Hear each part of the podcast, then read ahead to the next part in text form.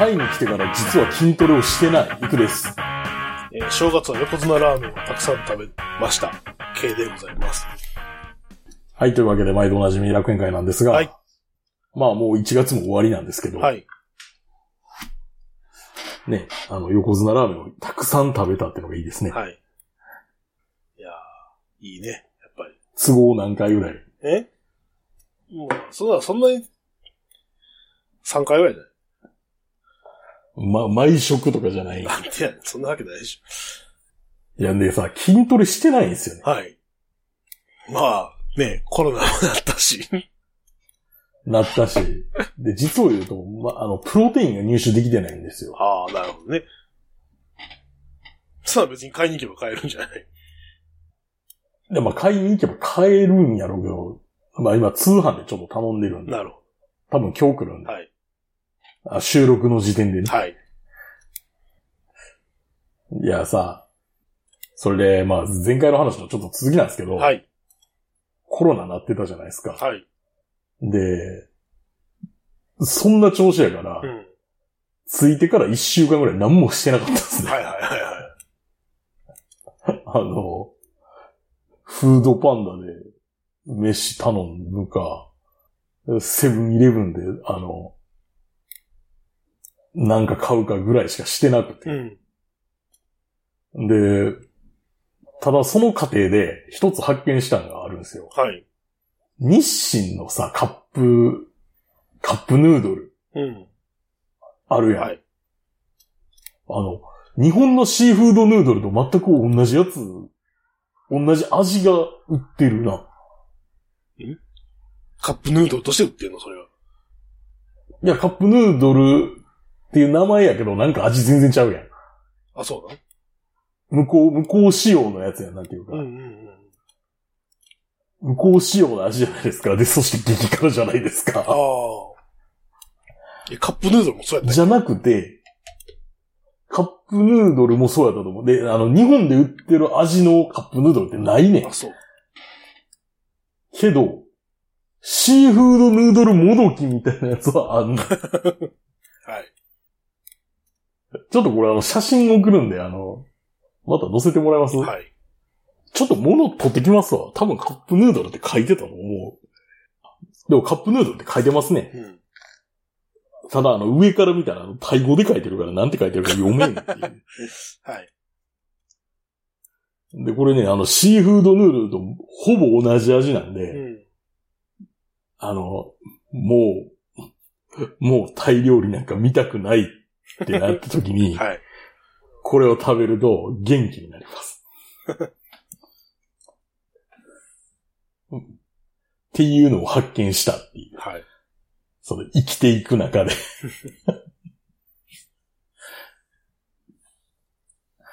いや、それでさ、うん。まあ、ホテル、まあ、長めに予約取ってるとはいえ、うん。なんていうか、その、家探すにあたってちょっとこの場所不便やな、みたいなことあるわけじゃないですか。はいはいはいはい。だからその、いつ、で、いつそれがなんか終わるともわからんみたいなうん。ことがあってさ、まあ実は都合2回ホテル変えてんねんけど、はい。その度に移動が大変で、ああ、まあそうでしょうね。え、でもタクシー使えばいいんじゃうん。うん。いや、タクシー使えばええんやけど、ないうん。もう箱崩壊してるから、はいはい。段ボール箱。あの、段ボールまた買ってきてさ、うん。あの、ちっちゃい箱4つに分けるとか妙なことしてさ、うん。あの、それを、あの、頑張って移動させるっていう。で、K さんは、あれなんですか？珍しいですね。アニメの話をしようって言うんですか？だって花も話することないなと思って。おうなんかもう、正月始まっ、正月終わってから忙しくて、休みの日もなんか家から出てないですけおう。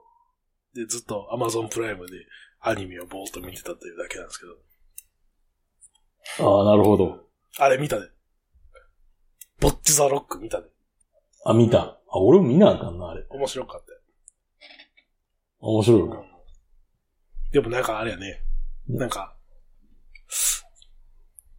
おまあ、お前らこういうの好きなんだろっていうのを見せられてるような気がして、ああ、どうせお前らは、こういうのがいいんだよね、みたいな。そうそうそうそう。あとね、あの、劇中に出てくる、ほら、歌とかもあるじゃないですか。はい。当然、ロックバンドのアニメだからね。はい。こういうのが好きなんでしょみたいなやつを聞かされてるなと思いながら。まあ、好きなんですけどって思いながら聞いてるっていう。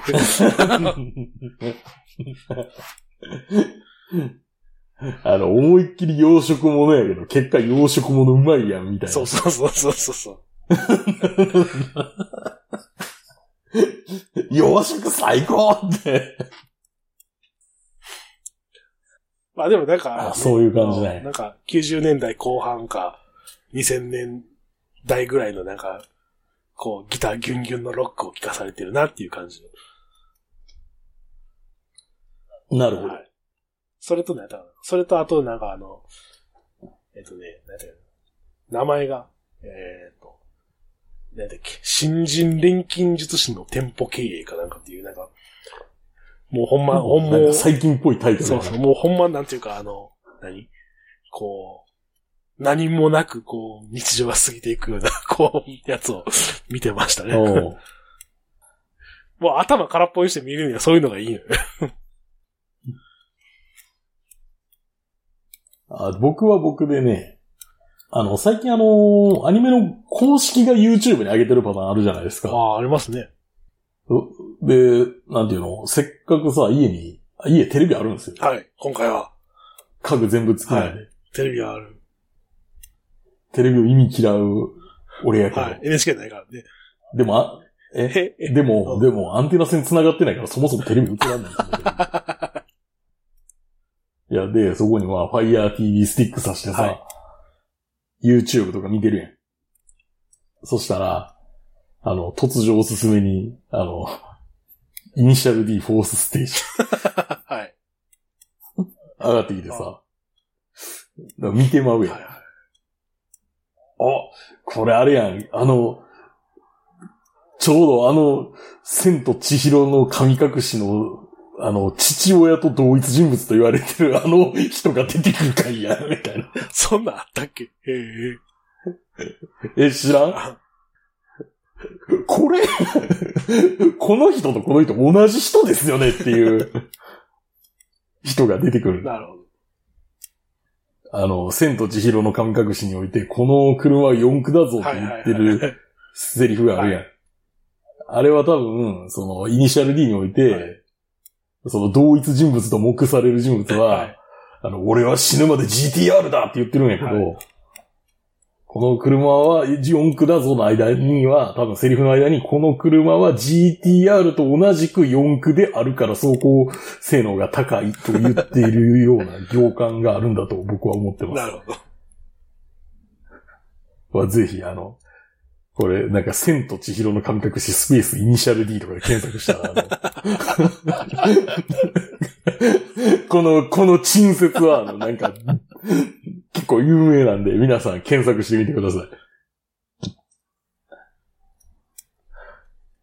まあ僕もでも、あれですよ、あなた、あなたのその休日は疲れてるからみたいな話ですけど、僕もなんかもはやもう毎日が休日になってしまってるんで、エンドレス夏休みなわけでしょ。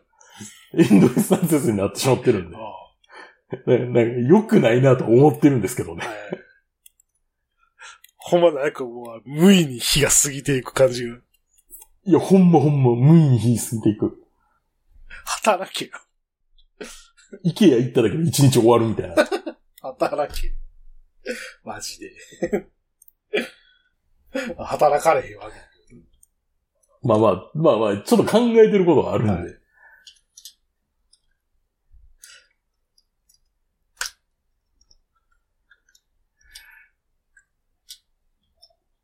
この番組は今バイクに乗っている方、興味だけはあるという方、以前は乗っていたという方、ただ何となく聞いているという方、そんな方々にお届けするバイク系ネットラジオです。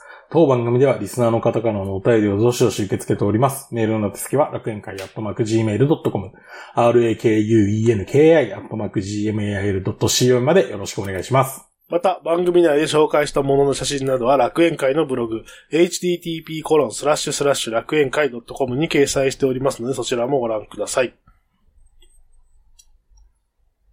はい、というわけで、あの、今回ですね、はい。またあの、バイクなんて一切無視する方針で、はい話が進むんですけど、はいまあその、タイに来た当初ぶっ倒れてた私ですけど、はい。まあ一週間ぐらい、ほんまに一週間ぐらいやったかな。えー、っとね、1月のうん。9日ぐらいからさ、はい。いや、さすがに家ないとまずいやろって。まあまあまあまあまあ。いや、いつまでもホテル泊まってるわけいかんやろ。まあそうですね。え、でも、そう1月9日ぐらいだからだいぶ治ってんじゃねえ完璧治ってるでしょ？いや、全然。治ってないの？まあ、治ってるっちゃ治ってんねんけど、ずっと席で。ああ、でも席は残るって言うやん。うん、残った。すげえ残った。いや、で、それで、まあ、動けるようになったから、そろそろ家探すかと思っはいてさ。はい。家探すかっていい場所決まってるわけでしょでもいや、まあ、そう、いや、ちゃうねん。それが、そ、そこなんですよ。住みたい家は、まあ、具体的に実は決まってますと。はいなんなら俺、2022年5月の段階で一回そこ、建物見に行ってるからな。見に行ってんねんけど、で、どうしたもんかなと思ってさ。は あそれもあれなんや。それももうぶっつけ本番で行こうと思ってたんじゃない？いや、そらそうやろ。そらそうなのかそらそうな。やろ。そうなのかな。いや、なんか、もっと具体的に考えてるもんじゃないよ、普通は。いや、それで、とりあえずさ、はいそう、取り扱ってますって言ってる日系の不動産屋に連絡しよう。はいはいはい。まあ、順当な考えじゃないですか。で、まあ、メールってさ、じゃあ、その、まあなんか、あさってぐらいやったらいけますよ、みたいな。はいはい。ああ、わかりました、って言って。で、今の、今ある部屋のプライス、こんなもんですって言われて、うーわ、たっけって。え、でも家賃は分かってたんじゃないの？さあ、これがすごいところで、はタイの不動産市場ってさ、日本やったら、これよう、僕がよう話するけど、あの、宅建とかないとあかんみたいなのあるやん。はいはいはい。そんなんなないと不動産業なんてできませんよ、はいみたいな。あるんですけど、タイに関しては、そんな規制はない。うん。誰でもできる。なんか、だから、何？例えば、何も資格なくてできる商売とかってあるうん。やん。例えば、なんやろ。お花屋さんとかね。あ、お花屋さんとか、そうそうそうそう。お花屋さんとかは資格なくてもできるやん。いあまあ、あんのかもしれんけど。や、まあ、いや、それはなんか、それはなんかその業界的な資格はあるかもしれんけど、まあさフラワーアレンジ。それがない、必須、必須ではないみたいなまあま。あまあまあ規制されてるわけじゃないよね。うん。お花屋さんとかさ、なんか、なんやろ。カバン屋さんとか多分そんな資格ないやん。まあ、そうね。靴屋さんとかはい。と一緒です。誰でもできると。誰でもできる。うん。で、ということは、省流が無数に存在するわけよ。うん。で、日本の不動産価格っていうのは、ある程度固定されてしまうねんな、あれ。うん。その、客付け業者と、元付け業者がどどうとかみたいな話があるから、うん。そんなん一切ないねん。うん。だから、極論、貸したいやつは貸したい金額をつけるってこと。そう、Facebook とかで募集するとか、荒技やるから、はいはいはい。荒技でもないねんけど、これがむしろなんていうか、その、原初形態みたいな はいはい。やり方すんねんけど、いや、で、一応提示されたのが、うん。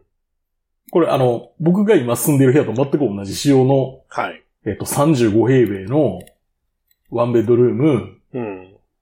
で、えっとね、一月1万3000バーツやったかな。ああ。高いのそれは。高いのっていで、うか、これなん、あの、何を適正価格として考えたよっていう気はすんねんけど、君は。いや、いや、そうや、そうやろああ。はいで、これ何を見て俺が高いと思ってるかっていう話やん。はいはい。あの、レントハブっていうサイトがあって、はい。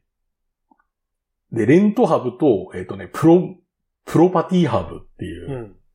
まあ姉妹サイトなんやけど、はい。ここね、あの、プロパティハブがコンドミニアムのうん。貸します売りますサイトで、はい。レントハブはアパートを借ります貸しますサイトや。はいはいアパートとコンドミニアムっていうのは、要はあの、分譲の建物か、その、はい。アパートっていうのは一棟の 持ち主がいて、それをなんか小分けに貸すみたいな、うん。っていう、まあ、その建物の性質の違いやけど、うん。まあそういう探すサイトがあるんですね。はい。で、そこ見てたらさ、うん。大体僕が言う、今、今住んでる部屋ですよ。うん。大体ね、1万バーツをを中間に、うん。9000バーツから1万2000バーツぐらいかなみたいな。ああ、まあ、プラマイ1000から2000ぐらいってこそうそうそうそと。う。1万を挟んで。はい。で、日本日系の不動産いくらって言ってたっけ？1万3000。ああ、まあちょっと高いな。だから、上限超えてるなって感じだね。だから20%ぐらいマージン乗せてんかな。はいはい。まあでも、まあでも、変な商売してるわけじゃないでしょ？で、変な商売してるわけじゃないね。その金額でいけば。うん。まあそうん日本、日本の人がやってるっていう、まあ安心やってるってしいう、うんやってるって言ったら、まあやってるってだけや。だからまあサポサポートもまあ日本語で受けられるだろうっていうことでね。そう。まあ、あとなんか、入居者、入居者がほぼいない部屋やっていう。うん。はい前の住民ってのがいなくて、はいはいはい。オーナーがたまに来てたぐらいの部屋。ああ、なるほど。ま状態が。あそこでちょっとプレミ、そこでちょっとプレミアムうん。の可能性はある。うんでも、まあ正直費用が抑えたいわけじゃないですか。まあまあまあまあ。形状ですからね。はい。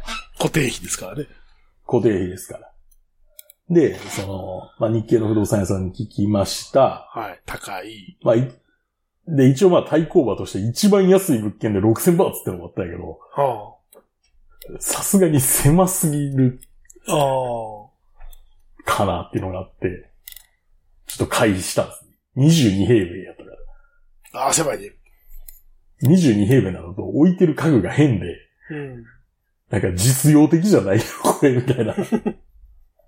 になったからちょっと回避してん、それは。いや、それで、で、その、向こうの、その、何？プロパティハブを見て、うん。9000バーツやって言ってるとこがあってさ、はいはいはいはお、マジかって。い。うん。で、当然さ、うん。9000バーツやったら嬉しいやん。まあね。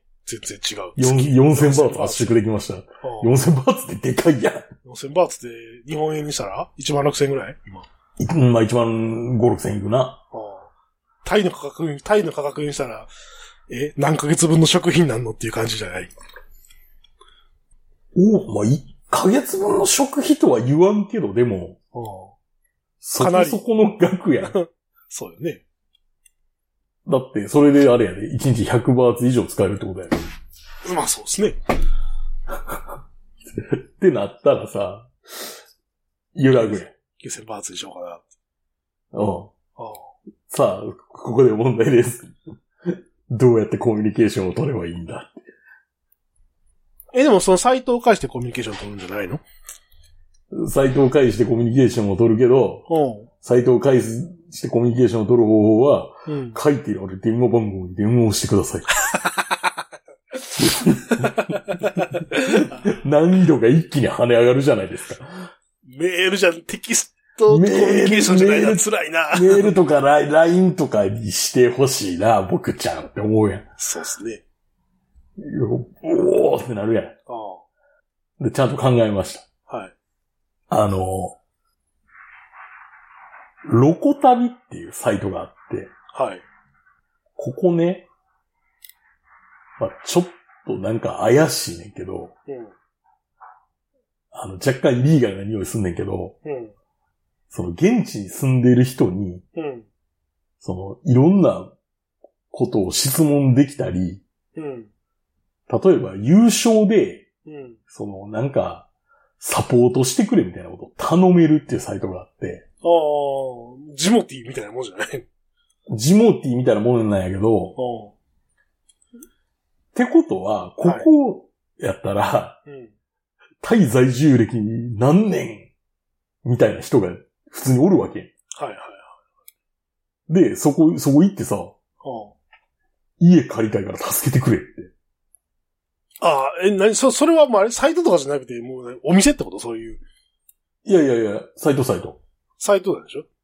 うん、サイトやで、そこ行って、なんか、行けそうな人に、ああ、ちょっと助けてくれって頼むってこと。助けてくれって。うんで、もう、金払うからはいはいはい。いや要は手伝って、いい要は通訳してくれみたいなことでしょ？あ、そうそうそうそうそうそうそうあ。で、で、なんか、頼んだら、はい。まあ、なんか、まあ、なん、なんていうか、これ、本人聞いてたらなんか気悪くしたら嫌やけど、うん。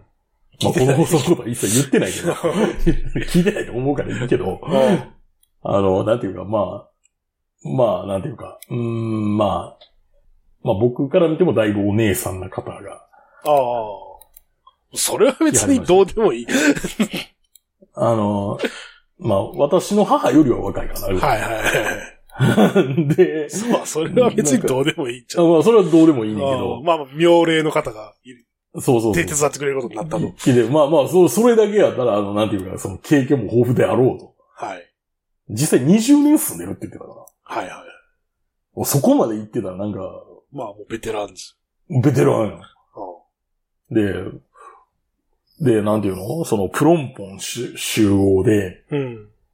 で、ちょっと、なんていうか、そう、ジムに興味があるみたいな話を事前に俺がしてしまってるから、はい。ちょっとジム見に行こうぜっていきなり言われて、あうんな、なんでやねんって思って、あ。思ったけど、なんでやねんって思ったけど、ああ。あの、プロンポンの駅の、なんていうの、前のショッピングモールどっちか忘れたけど、はえっ、と、多分あの、北側の方、えー、な、なンエンポリウム？エンポリウム？エンポリウムかな？あの、一番上に、あ。な、な、ね、バージンアクティブっていうジムがあって、はい。めっちゃすごいね。はいはいはい。なんか、見たことないような機械やったりとか、はい。プールがあって、なんていうかな、ミストサウナがあって、はい。なんか、なんか、ダンススタジオがあって、はい。みたいな。ん？なんか、まあ、その人も多分興味があったんやろ。うん。見に行くって言って見に行って、うん。えーこれ、結果、月会費いくらなんですか？えーっと、今ならプロモーションで1800バーツです。いや、2週。間でね。安ない。違う、違う、2週間で1800バーツやで。ああ、日本と同じぐらいやんだから。に2週間で1800バーツやで。だからあれでしょ ?6000 円ぐらいでしょ？まあ、まあ、だ7000円ぐらい。2週間でな。ああ、まあ7000、だ月1万4000円、ちょっと月1万5000円。そう。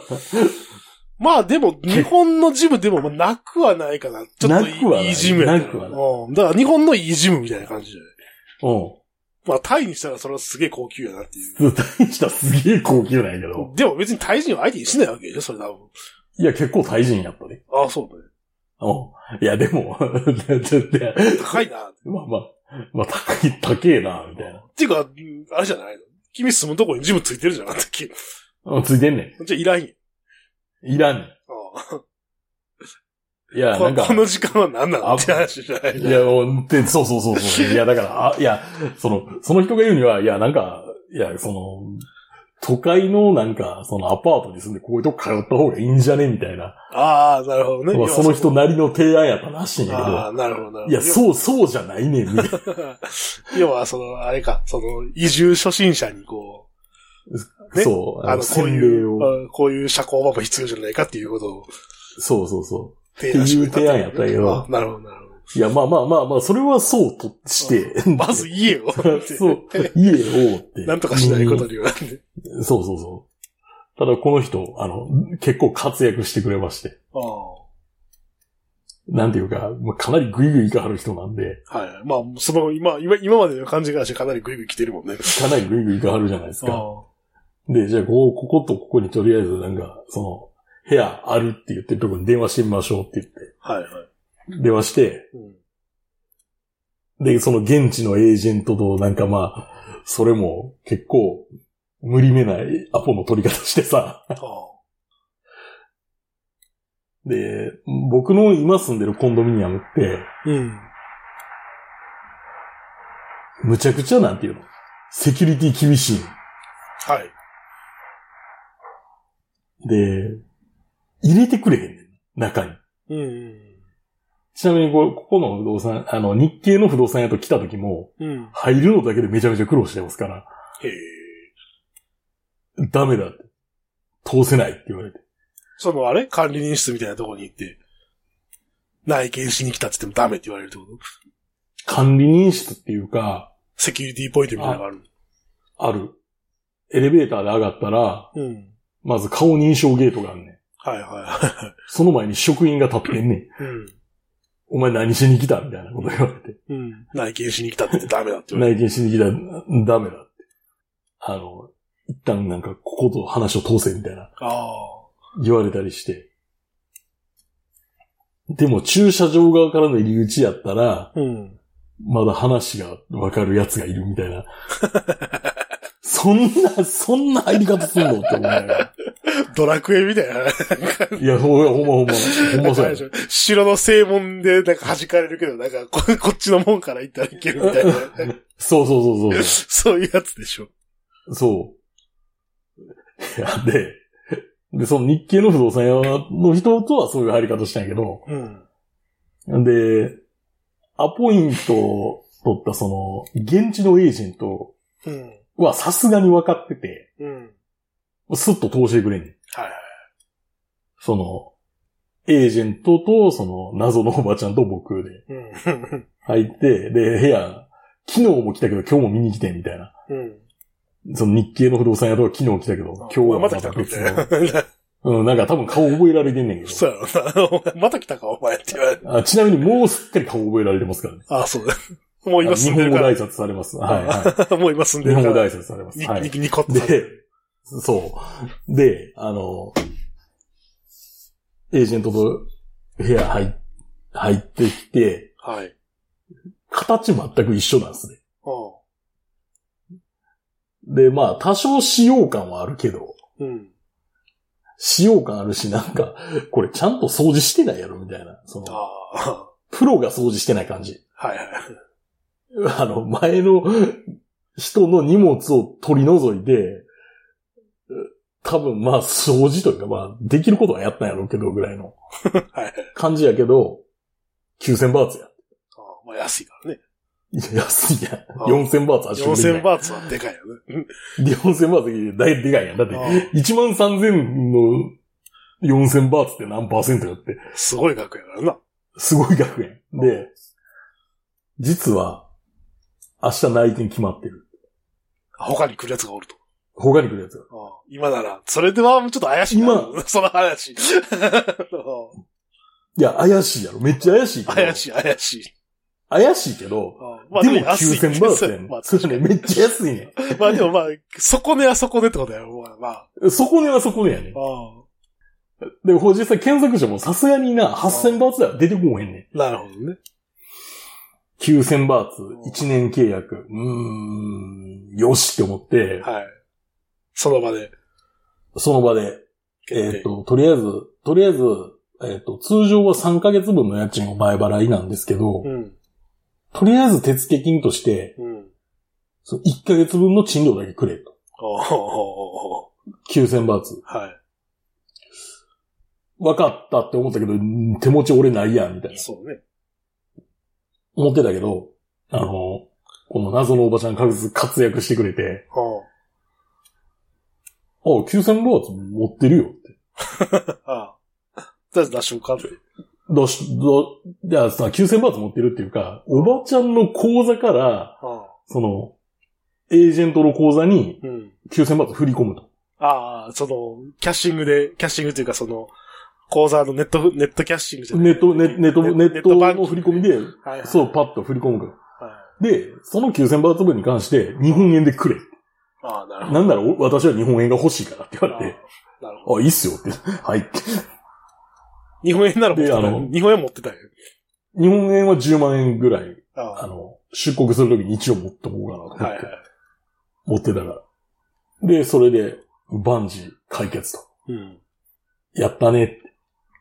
俺たまに思う、その、たまによくわからんなんねんけどさ、そう、手付金っていうのは、はい。その契約が成立したら、それは、その1ヶ月分の、その家賃として充当されるもんだ。それとも、それはまた別個なのえっとね、充当されます。この場合はね。あ、そう。いや、手さ付金だと基本充当されんねんけどな。いや、前払い金ってことでしょうん。っていうことでいいよね。手付金は、えっとね、て、まあ、日本の法律ではな。日本の法律ではな。あ日本の不動産の法律では、手付金を、あの、放棄することによってキャンセルできるみたいな。だから、要はキャンセル料みたいなことよね。そうそうそうそうそう。だから、キャンセル料の先払いみたいな性質がある。だから、とりあえず、その、まあ、今回9000バーツ払って、うん。で、まあ、契約しようとしたけど、やっぱり、あかんってなった時には、その9000バーツは、もう向こうのエージェントがもらうよっていうことでしょ？まあ、タイの方、まあまあ召集感はどうかわからんけど。まあ、一般的にはそう。うん。というか、これは1ヶ月の賃料やって言ってたけど。はいはいはい。どっちかというと。まあ、だからその、先にくれと。うん。まあ、先払いして。それで明日のあれ、あの、明日の内見のここの部屋のキャンセルする。で、まあ一応な、同じタイプの部屋で、1万バーツの部屋もあんねん、みたいあ、その人が取り扱ってるので。な。うん。ちょっと綺麗。あで、ちょっと冷蔵庫とかが違うぐらい。あ。なるほどね。まあ、それはどうでもええわってなるよね。内装、9000バあと内装がちょっとおしゃ。ああ。そあの、の、ベッドカバーがおしゃれで、うん、そんなんええわ。そんなどうでもええ俺は。9000バーツの前ではどうでもええってなるよね。そう、そう、1000バーツの差やけど、でもそのために1000バーツ払いたくないし、と思って。好きな。そうやってイケアで買うもんでなるよね。うん、イケアで買うよって。1000バーツだったら結構いろんなもん買えるやろ。で、でさ、で、まあ、で、そこで、あの、おばちゃんの仕事は終わり。うん。あの、取り継いだと。取り継いだのから終わり。はい。はいで、引き渡しはもう俺一人でやれ。まあまあまあまあ。それはもうね、そこまでいけば。うん。で、引き渡しの時に残りその、デポジットが2ヶ月分の賃料がいるんですね。ああ、だからそれはまあ払うと。あの、日本でいうとこの敷金みたいなもんやけど、うん。日本のクソみたいな小習慣と違って、まあ、それはデポジットだから出るときに帰ってくる。あの、出る時にほんまに返してくる。うん。帰ってこないパターンは、あの、契約期間を満了を待たずに解出ていったた場合、約し場合ね。解約した場合は帰ってこない。でもそれはもうなんていうか、もうそういうもんっていうだけまあの話だから。まあまあまあ。まあそうですね。で、その、ちょ結局、おばちゃんには、じゃあ、いくら払ったの？5500円。おばちゃん5500円でそんな働いてくれた？のうん。すげえな、おばちゃん。よ、4時間、4時間ぐらい。いああいや、むしろ、だからそのおばちゃんと友達になっといた方がええんちゃう？って気がすや、る LINE 交換したよ。あ LINE そう交換してるよ。ああ、うんええやん、ええやん、ええやん。困ったらおばちゃんに聞けばいい。う ん聞けばいい。いや、で、さあ、そ、それで、あれですよ。さっき言ってた、あの、キャンセルする客の話うん。してたやん。うん。で、引き渡し当日行って、はい。鍵、あの、そのエージェントの人に、まあ、うん、うん。会いに来たら、もう一人な、女の人がいて、うん。その人も、その、今から、その、鍵受け取るとはいはいはい。いう話。あで、その、エージェントのおじさんも結構おじ、おじさんなんやけど、あ。うん。が僕にこそっと、いやうん多分、俺の言語能力が低いから、うん。多分やで、予測やけど、実はキャンセルしたクライアント彼女ですよって。いや、まあ、多分そう、そうやろうなって思うけどさ。うん あ、じゃあその彼女は1万バーツのところに行ったわけ。はい。なるほど。まあ、タッチの差って。タッチの差やって。ああ。おばちゃんの行動力のおかげで。おかげで助かっああだからその、あれでしょ？アポ、無理めなアポじゃなくてさ、まあ、明日でもっていう話になってたら、アウトやったかもしれんってこと。た。うん。なんていうんですかね。で、オーナーがいるんですね、この建物。建物じゃなくて、その部屋のね、うんうん。部屋のオーナーは、なんか、香港の人ですって、一応。だから、あれでしょ。不不動産投資してるわけでしょ。そうそうそうそう香港の。人は。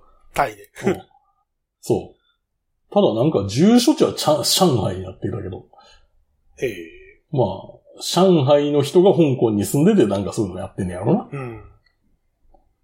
で、なんか、すごい国際的な、この部屋を借り、一室借りるのでも、やりとりが行われましたよっていう。これあれやな、英語話したら強いなって思った。ああ。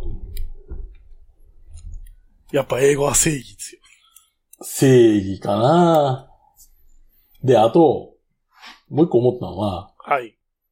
これさ、このタイの不動産の契約ってすごい単純やん。ああ。話の流れから言っても。まあそうね。だって二日で、二日後来てくれみたいな。はい。で、その場で現金渡して、はい、オッケーみたいな。ああ。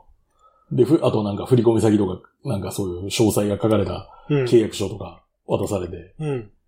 じゃああとはよろしく、みたいな感じやねんけど、うん。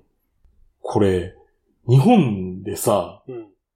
不動産借りてる外国の人とかって地獄じゃないのこなんで、れ。え14まず英語話せる不動産屋がそんなにいないと思う。まあね。いや、意外とあるんじゃない 意外とあんのかのな知らんだけでさ。知らんだけであんのかな？だってこ、こだってこ、日本に住んでたら、だってそんな、そんな人は用事ないわけで、こっちからいや、まあ、用事ないけど。いや、だから、それはある。してんのかなって思ういや、それはあるでしょ、絶対。で、あとなんか意味不明な召集感が多すぎてブチ切れてると思う。まあ、それはあるかもしれない。なんでか払った金返ってけえへんのみたいな話になるわけでしょ。おうおかしいやんか、おらーって。なんやねん、この部屋の清掃量って、とか。まあ、だからその辺はあるじゃない。そうやって、その、説明しているんじゃない してんのかな。もうそういうもんやと思い、みたいな。いや、もうなんか日本、日本で家借りるの大変なんやろうなって思いながらあ。あまあ、そもそもだって多分普通には貸してくれへんじゃない嫌があるでしょ、多分。貸す方が。うん、うん、そうそうそう、嫌がんねん、そう。だから多分そういう市場があるんでしょだから、その専用の市場が。外国人専用市場みたいな。で、あれなんやろうな、なんか、だいぶ損してはんねやろうなと思ってさ。ああ、まあね、日系の不動産屋に相談するみたいなことになるわけですからね。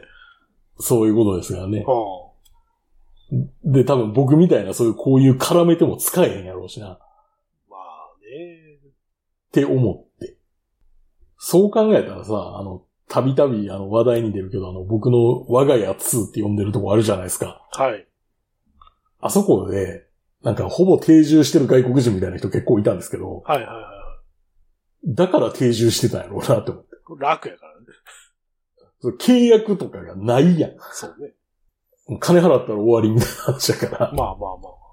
金さえ払えばっていう。そら、済むか。って、なんか、思ったっていう。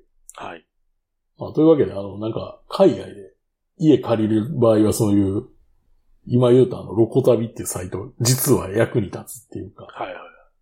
まあ、ちょっと、なんか、イレギュラーな使い方やけど、まあ、覚えとくと皆さんいいんじゃないでしょうか。そんな状況が皆さんに来るかどうかは別として。はい。というわけで、今回の放送は私行くと。K がお届けしました。それでは、ありがとうございました。ありがとうございました。それでは次回もお楽しみに。